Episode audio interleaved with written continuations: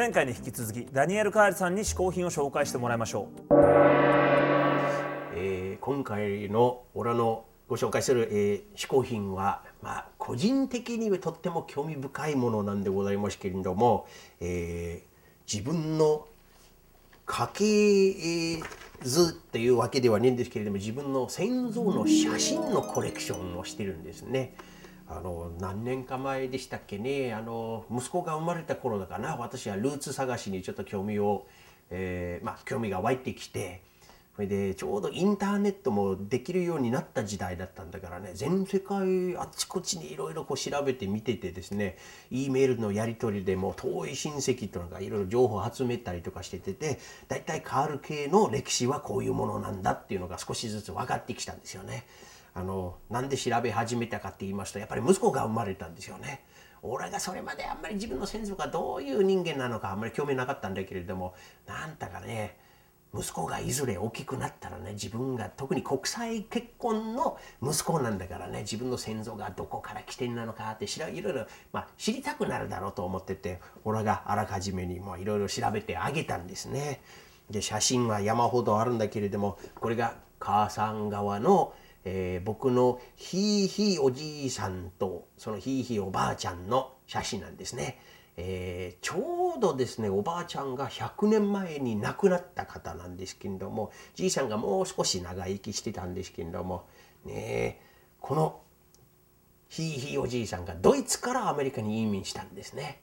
最初はニューヨークで降りたんだけれどもニューヨークは仕事が2っていうことでミシシッピ川を、えーと、昔のその船でこうずーっともうギリギリのところまで上がってミネソタ州で降りて、まあ、しばらくはですね何ていうかテイラーとかやってましたね服屋さんで働いててそれからまあこれだけじゃ面白くねえんだということで開拓者になりまして農業をやるようになりましたんですね。すごいハードな人生を送ったわけなんだけれどもおかげさまで子供は大体8人ぐらい産みましてでその何番目のこの息子がですね俺のひいおじいさんとなりました。またスウェーデン系の人と結婚してまた子供、まあ、56人ぐらい産みました。でそれが代々に代々に、まあ、オラの方になっちゃったわけなんですけれども大体どっちかっていうと母さん側が農家だったっていうことが父さん側がですねまたこういう面白い写真が残ってるんですけれども、えー、これはね馬車に乗っているのが彼の家族なんですけれどもこの人がルイス・カールと言ってましてですねこれが、えー、ひいひいおじいさんの、えー、一番目の息子なんですね長男なんだけれどもうちが次男坊の子孫なんだけれどもとにかくですねルイス・カールの、えー、家族は皆さんですねマンハッタンで居酒屋をやってたらしいなんですねサルーンをやってましただからこうお酒を出したりね、ワインを出したり、まあ、サラダとかなんかソーセージみたいなものも出したりとかしてレストランいわばいわばレストランみたいなものをなんとマンハタンでやってたらしいなんですよね。えー、このカール系もドイツの方から移民したのが、えー、1850年代ですから今からまあ160年ぐらい前にアメリカに先祖がドイツから入ってきて、えー、で俺の息子が日本で生まれてるわけなんだからまあ世の中いろいろ面白いんですね。もう一つ、これがうちの家宝なんです。これはね、単なる嗜好品ではございませんよ。これはうちの家宝なんです。パイプですね。これがひいおじいさんが吸ってたパイプなんです。ね。もう、なんていうか何年も経ってても、この艶がこう、綺麗に光ってるっていうところが何ても言えね、もう、なんていうかね、毎日使ってたものというよりもなんかもう本当にオブジェっぽくなってきてるんですよね。宝石のような紅白のような紅白？紅白？紅白？紅白ですね。紅白って言ったら年末の番組なんですね。はい。あの紅白のようにこう光っている美しいパイプなんですけれどもこれがうちのひいおじいさんがまあ100えー、っとね134いや140年前に亡くなった人なんだけれども彼が何て言うか愛煙家だったんですね。まあなんだかねこういうのもなしてかオラがもらえたわけなんですよね。子孫がいっぱいいる中でですねなして俺の手に東京でこういうのを持ってるのがちょっと不思議に思うぐらいのものなんだけれどもこういうものをこれから大事にしたいと思います、えー一応今回僕が紹介した嗜好品が、えーカール系の写真と宝物です。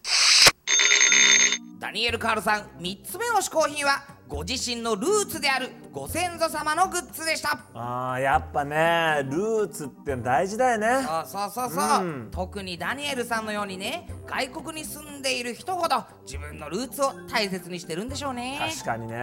じゃあ俺もちょっとね、自分のこうルーツ探しにねちょっとあそこ行ってくるわ。よおい。っ飛び人。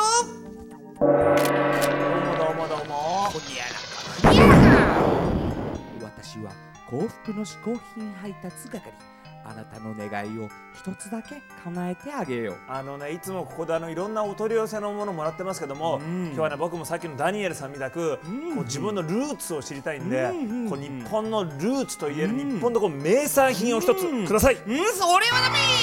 何ですか？いいいい企画じゃないですか。あのなはダニエルさんは自分のルーツも大事にしているがいはい。異国である日本の食文化なんかも深く研究されてるじゃろ？うあまあそうですね。確かに。だから、う逆にお主がアメリカの食文化を日本に紹介してみるというのはどうじゃ？ああそれなら僕ね一ついいのありますよ、んあのバッファローチキンウィングっていうね料理がこのアメリカではすごい有名なんですけど日本でまだちょっと今一つ浸透してないんで、これをちょっとお願いしたいですね。そうそうそういうのそういうの。よしよしじゃあそれちょうどいいや。じゃあね僕も大好きなんで、一つですねネットでお取り寄せできるバッファローチキンウィングソースをお願いします、わかりだカニもかプンジョリはじゃあじゃあおじゃあー。来たありがとうございます。これですよこれね。バッファローチキンウィングスはニューヨーク州バッファロー市にあるアンカーバーというお店で生まれた料理で今日はそのバッファロー市からソースを持ってきたぞ。これですよこれ、ん。じゃあこれ早速ね僕もねおじゃ。食べてね、これ日本に浸透させるために頑張ります。頑張ってください。はい。うん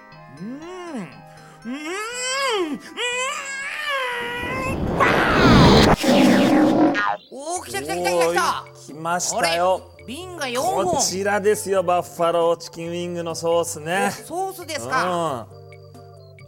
うん。でこちらがですね、はいはいはい。バッファローチキンウィングソース。うん。これオリジナルのねソース。それがオリジナル。そしてこれはちょっとね甘めなハニーバーベキューソースハニーそしてこれ辛くなってこれホットさらに一番辛いのブレイジン。辛そう。これがうまいんでこれビールに合うわけ。合いそうだって色味でわかるよ。早速。でこちらがですね揚げた、えーチキンに絡めてね、ソース。さらにこのセロリ一緒に食べるのがまあアメリカのやり方なんですよ。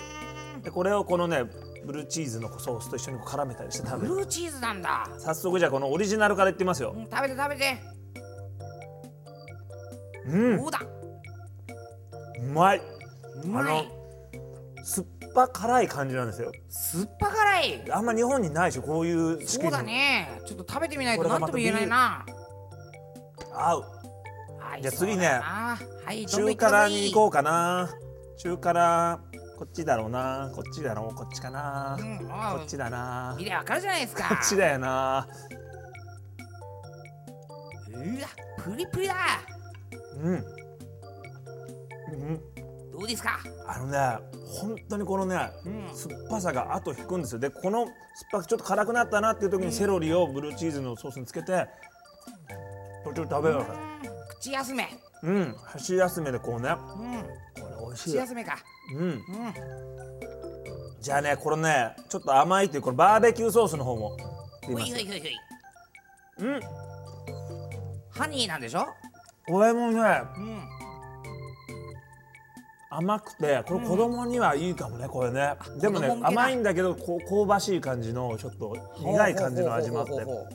そしてこの一番辛いブレイジン。もう僕はもう絶対これですよ食べるあーもうほんと見ててうまそうだわ。うん。うん。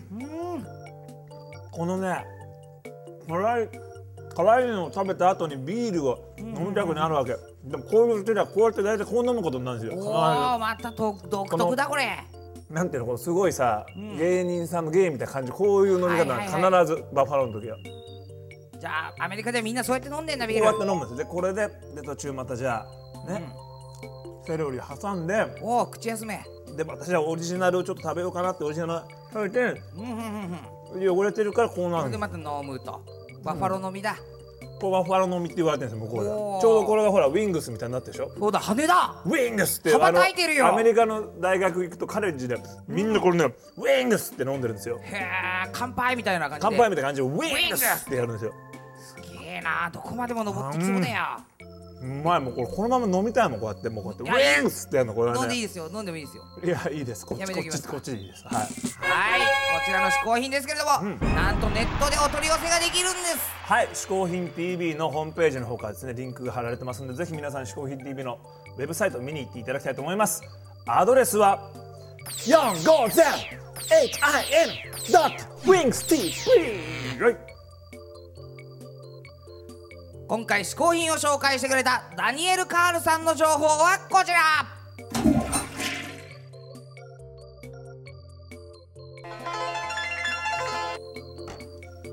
はいというわけでですねこれからも日本文化そしてアメリカ文化を徹底的に紹介していきたいと思います。皆さんご覧になってください。嗜好品 TV をお送りしたのは小宮山由紀と。鹿でした